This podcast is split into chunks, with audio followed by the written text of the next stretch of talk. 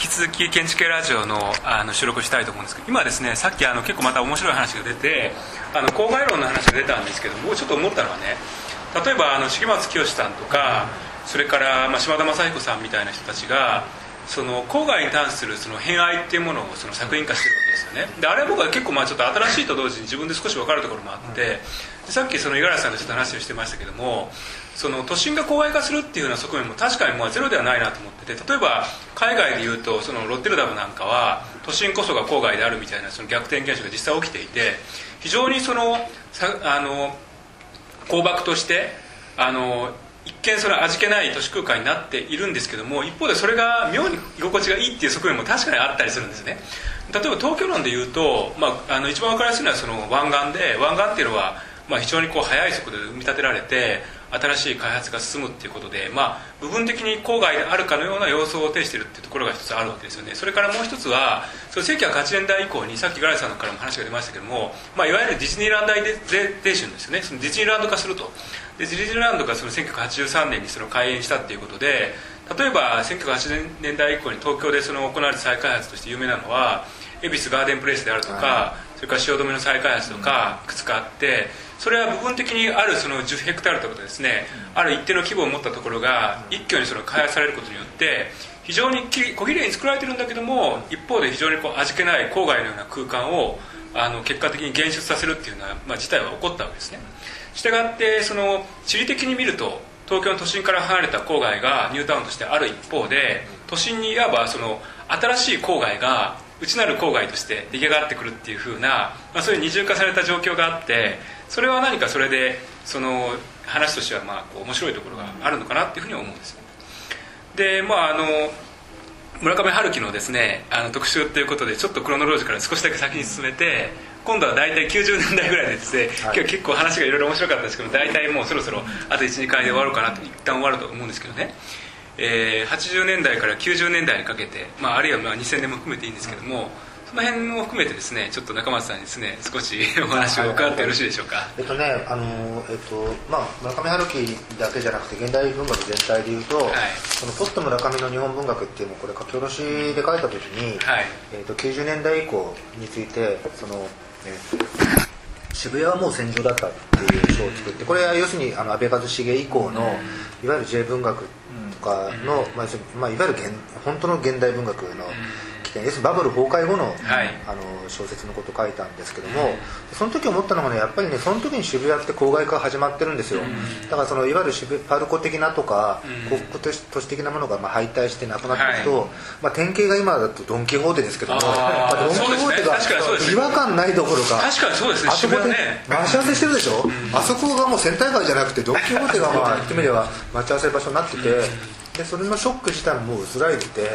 あそこにその向かいにそのそれこそ文化村があるね。あんな近くにあそこも非常に面白い場所になってるわけですよ、だからその東京自体が郊外化してるっていうのはもうある意味ではもうデファクトだし、山田電機ができようが何ができようが何にもあの不思議はないんだけど、でも逆に言うとそのその郊外がね、地元化していて、そのある種の共同体ができてきてて、都会自体がある種の郊外化して、郊外がもしかしたらこうある種の都心とは違うけども、ある種そのなんていうのかなこうあのインティミットな空間になってる感じがある、で僕中央大学に何年か前にあの話に行ったら、あのそれこそそのなんだっけいろんな社会学者が言ってるように、そのニュータウンで生まれ育ち学校もそこ行ってっていうやつがいてね。であの多摩ニュータウンで生まれて、でそのまま中央大学行って卒業して多摩センター前の予備校で教えるみたいなやつがいるわけですよ。そういった人たちと飲んでてねあの先生どこに行かれるんですか?」って「下北沢です」って言うとね「うん、えどこですか?」って言うわけ「え小田急で1本だよ」って言ったら「あそうですか」って言われたわけ。で要するに彼らはね東京に、まあ、行っても気づかないぐらい途中の駅だってこともあると同時にあのあそこはさそのサンリオピューロランドがあるからリムジンバスがね成田空港から来るわけ。そうすると東京国際空港から来てリムジンバスに乗ってサンリオピューロランドを見て帰ってく海外の観光客は間違いなくあそこを東京だと思って帰るはずで多分下北沢なんて気づきもしないですよね、そういう意味で言うと東京自体がもう二重化しててそうですね、うん、そういう、まあ、二重どころか3040なんでしょうけど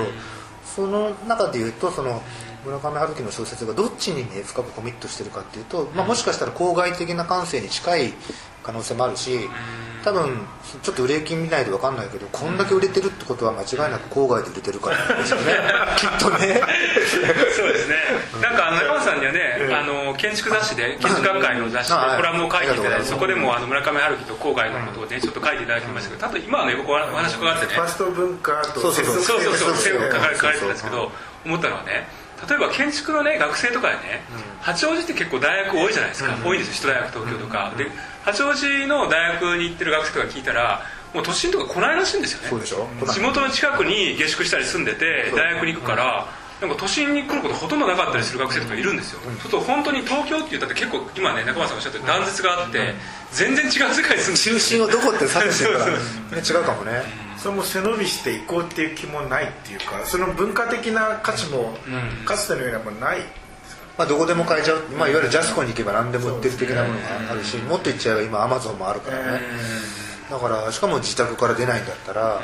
とか。だから逆に言うと、まあ、それこそ,、まあ、そのさっきから言ってる女性の問題があって都市を闊歩するとか自分が見られるとかねそのそうであるっていうこと自体をこう表彰していくってこと自体がやっぱ男はまあ少なくなってるかあるいは女性化することによって結局男が都市と関係を持つっていう部分がすごいあると思ってて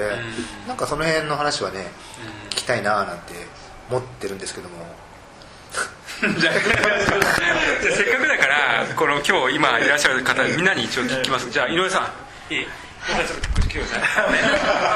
さんはあの、えっと、小学館の雑誌の BP のあのライターをされていて、まあ、僕もちょっといろいろですねお話お世話になったんですけども、えー、今結構いろいろ長く話したんですけど井上さんは何かどう思われますか？そうですねあの青豆がまあすごく体を鍛えているってその肉体感覚っていうのはすごくやっぱり印象的でした今回。でなんかよくあのスポーツジムの看板でこう自分に勝つとかこう仕事で成功していくとかっていうところのイメージと体を鍛えていくっていうところが結びつけられてあのイメージでアップされてることがよくあるんですけれどなんかその彼女が鍛えることで強くなっていってでいろいろその家族のこととか諦めて自分で自分に責任を取っていったり覚悟を決めていったりするっていうところとあのこう筋肉を絞り上げていく ギリギリまで絞り上げていくっていうところがすごくこううまくイメージできて面白かったなと思いました例えば女性から見たら共感するんですか？どうどうなんでしょうね？あの今の、まあ、さそのあまあ、年齢的に近いんですけど彼女と共感できました。あ女の人はやっぱり村上春樹の小説ね男がバカにしてた時に、まあ、僕の中でももちろんすごくすごい作家だけど、ん。100%褒められるかっていうとやっぱり UFO があってね、いろいろやっぱりあのなんていうのそういう人を自分が論じる立場になるまでは、読者の時はやっぱりいろんな不満っていうかね、あったけど、でもその全否定する人もいるけども、結構やっぱ女の子と話すとね、意外なところがねいいって言うんですよね、なんか料理のシーンがいいとかそれこそやっぱりセックスのシーンを男の視点じゃなくて完全に女の主まあ、ある種主体性のもとでここまで書いた人ってあんまりいないと思うんですよね、でまあ変な話その僕は最初の大豆のシーンで、あの首都高速から降りてくるところもいいですけどもトイレ行くじゃないですか、トイレで放尿するっていうね、トイレのシーンが出てくる時点ですごいと思ってて男の作家が。でそのしかも特にエロティックでもなくて。ホテルから。それは当然トイレ行くよね。っていうねいう感じで言うとねあのやっぱりそのある種こうフェミニンな視点も内在化してて同時になんかこう海辺のカフカでは過剰なフェミニストが出てきてなんかこうやっぱフェミニズム問題って宗教の問題と同じぐらい村上春樹の中では結構ね出てくる何度も出てくる問題でしょ？あとレズビアン的な感覚とか。だからあの1984をまあ都市論的な建築論的な文脈以外にやっぱりある種の女性の視点から見た時にどう生まれてるかなとか。あと同時にそれが都市論とか建築論とどう結びつくかっていうのは、ね、やっぱすごく面白いですよね。まあ、あの井上さんはなんかね今回いろいろ例えば取材したりとかね、まあ、いろいろこう実際にあの、まあ、雑誌に関わる上で、まあ、あの本を読んだりとかしたと思うんですけどどうでした？その村上春樹っていうものに改めてそうやってこう密着して触れてみたりあるいはいろんな人の人たちのね意見を聞いたりとか。ちょっと話してください特にそれ何まあいいや。そしたらさ中村さん中村さんと来ていいいいから中村さんはなんか村上春樹の小説読んだことある？私は東京奇譚集をああ読んだの？ちょうど私は留学するうん。アメリカに行く飛行機内でプレゼントされたので誰に？あの友人からこれを読んでアメリカ行ってくれてまあ絶対意味はなかったと思うんですけど あのそれでまあせっかく12時間あるからっていうので読んで。うん。どうだった？そうですね。あの村上春樹さんの作品を真面目にこう一冊全部読もうって読んだの初めてだったんですけれどもん。なんだこれはっていう終わりが多かったですね。なんか猿のお話名前を盗まれてしまうお話とかちょっと「千と千尋」を思い出したりしながら読んだんですけれども一体何を伝えたかったんだろうっていうのがああったりとか一番分かりやすかったのは一番初めのゲイの人の話だったかな。うん、うん、まあ分かりやすい話と、うん。SF で終わってしまった話っていうのが、私の中では、うん。あこれで終わってしまったんだって、うん。なんか置いてかれてしまった、居心地が悪い感じだったんで。そうだもうそまさにさ一番初めにお話しされてた残尿感みたいな。はっきりしないみたいな。そうなんですね、本当にだから奇譚集だからある種のゴゴーストストーリーだししかも、まあ、東京の話ばっかりじゃないですよね。あのハワイの話もあって、ある場所と、まあ、ゲニウスロキ的なものと残尿感っていう割と黄金の組み合わせかなと思って。でも僕は結構あの東京奇譚集が好きでしたね。短編集の中では。あれ？あいいですかいいよ。えなんか一つ意外だすみません意外だったのが海外が舞台になったところが出てきました、ハワイあハワイのもありましたしあの観覧車から何か物を落としてそれでもう一人の自分を見つけたホテルの中にうん。もう一人自分がいるのを見たっていうのがあれがどうして東京奇譚集にタイトルとして載ったのかなっていう思いました。じゃあ新田さんあの新田さんにもちょっとご意見を伺ってよろしいですか？新田さん後でじゃあまただからななんかそのでもそうは言っても東京機関集ってつけちゃうとかね、だからその東京の話ばっかじゃないけど東京ってつけたくなる感覚とかって、もうすごく面白いなと思ってて、でそのまあ村上春樹のその小説の中にやっぱ地図ってモチーフが何度も出てくるんですね、でその 寺山修司が言った言葉でその地図的な地理的なこの人間とまあそういう歴史的な感覚を持ってる人がいてっていうその言い方で言うと村上春樹がどっちなのかちょっとよく分かんない、あんまりその地理的地図的な地理的な感覚よりはやっぱりこうクロノロジカルな垂直方向に見ていく方が強いと思うんだけどでも同時にその水平的なその地図的な動きに対するそのなんていうのかなこうそれは嫌いだと言いながらやっちゃうっていうような感じがすごくあってあの だからそのそれこそさっきねあの五十嵐さんがおっしゃったその喪失感を知ってる世代の最後ですよね、喪失されたこと自体が分かんなくなっちゃうとそれはもう分かんなくなる。また違う見え方がするんだけど村上春樹はやっぱり何かが失われたっていうことをすごく強く知っていてそのこととの緊張関係の中でずっと帰ってきた人だと思うから、まあ、そういう点で言うと一貫性があるかな。でも1984において失われたものが何だったのかっていうのはやっぱりまだちょっと分かりにくいかもしれないよね。バブルね。バブルによって失われたものっていうのはまだ明確には出てきてないし、うん。まあ、本当にまあそれが愛であるっていうことなのかもしれないけどそれでかすぎるだろうって感じもするし。まだでもさ南さんが途中までしか読んでないっていうのは どの辺何章ぐらいいやまだまだね上巻の半分ぐらいまでこれから面白くなりま すそうですね。まだ宗教の話もそんなにいけないし。で僕はなんかやっぱりこの本が出てねそれだけすごくもう発売前から売れてるっていうのは本当驚いてあ本当。まあ、僕にとってはね、まあ、昔からまあ読んでるっていうか、まあまあ、一ファンとしてすごく読んできてましたけどやっぱりまあ息の長い作家だなと思いましたしで新しい読者を、まあ、ある意味絶えず獲得してるとも言えるしコアなファンもずっといるわけじゃないですか。で、まあ、30年にわたってこうずっとやってきてその持続力っていうのは本当にすごいなと思うし。60だもんね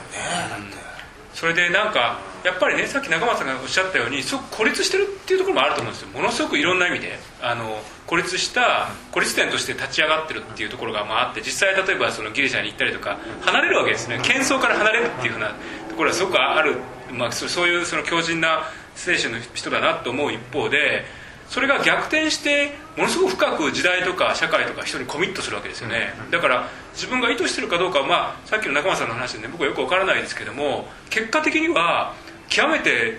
あの極端な結出したポピュラリティを獲得したことは事実ですよね。だからまあそれは本当にある日本文学とかもっと広く言うとその日本の文化のある現象としてはすごいことだなっていうふうに思いますよでしかも世界的にそうだからね、だからそのまあ僕はその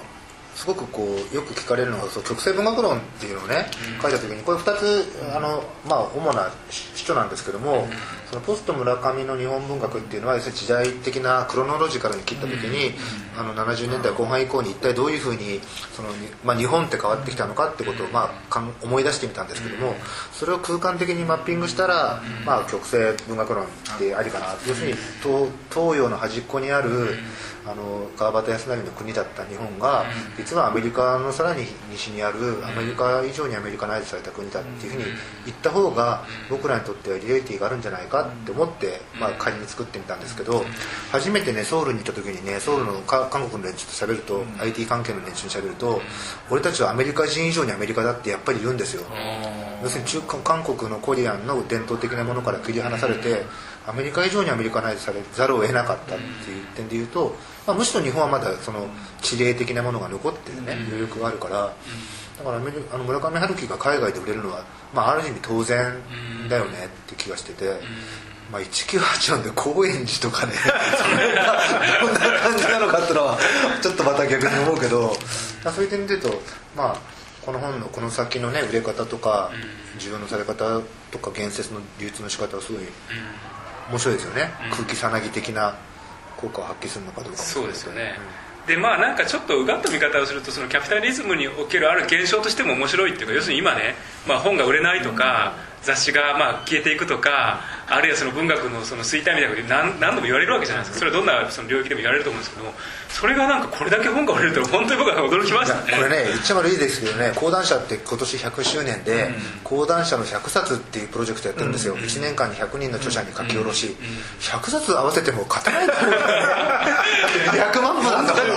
予約だけですごい売れたすごいですよ。驚いたよね。だって予約だけであんな何十万部だって100人にさ金払うんだったら1人にやるからこんだけいくわけでしょ。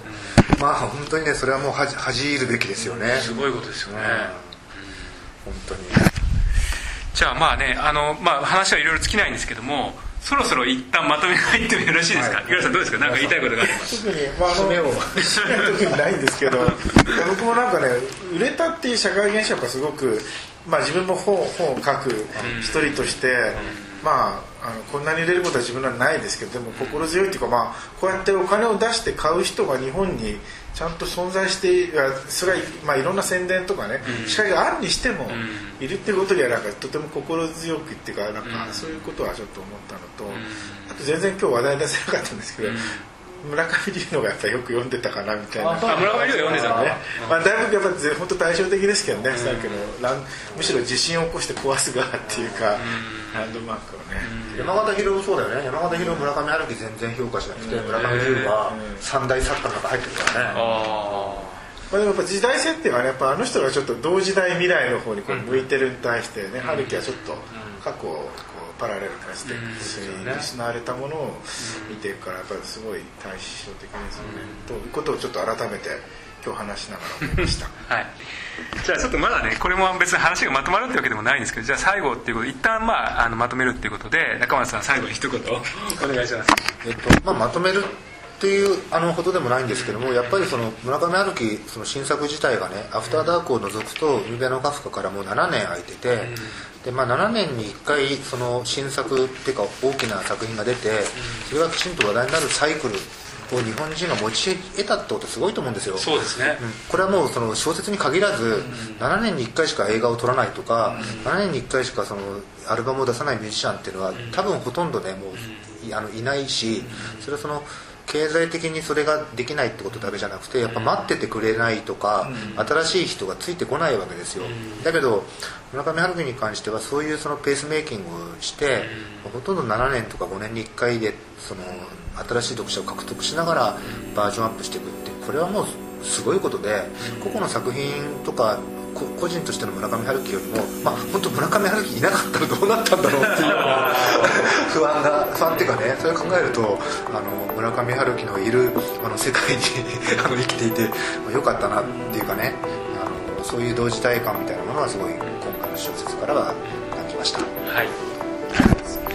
まあ、あのまだまだいろいろですね話題が尽きないというか話できるところいろいろあると思うんですけども、まあ、一旦今日はですねこれで終わりにしたいと思うんですあの、まあ、最後にですね僕はあのこの中松さんの国政文学論ですけどこれは僕は知り合いの編集者から勧められて読んだ非常に面白かったでこれはあのもう一冊はこれは、えーポスト村上の日本文学。絶版なんですあそうなんですか？あの集在庫のみです。あじゃあまああの古本屋さんで皆さん買って読んでください。じゃあ一旦これで今日は終わりにしたいと思います。どうもありがとうございました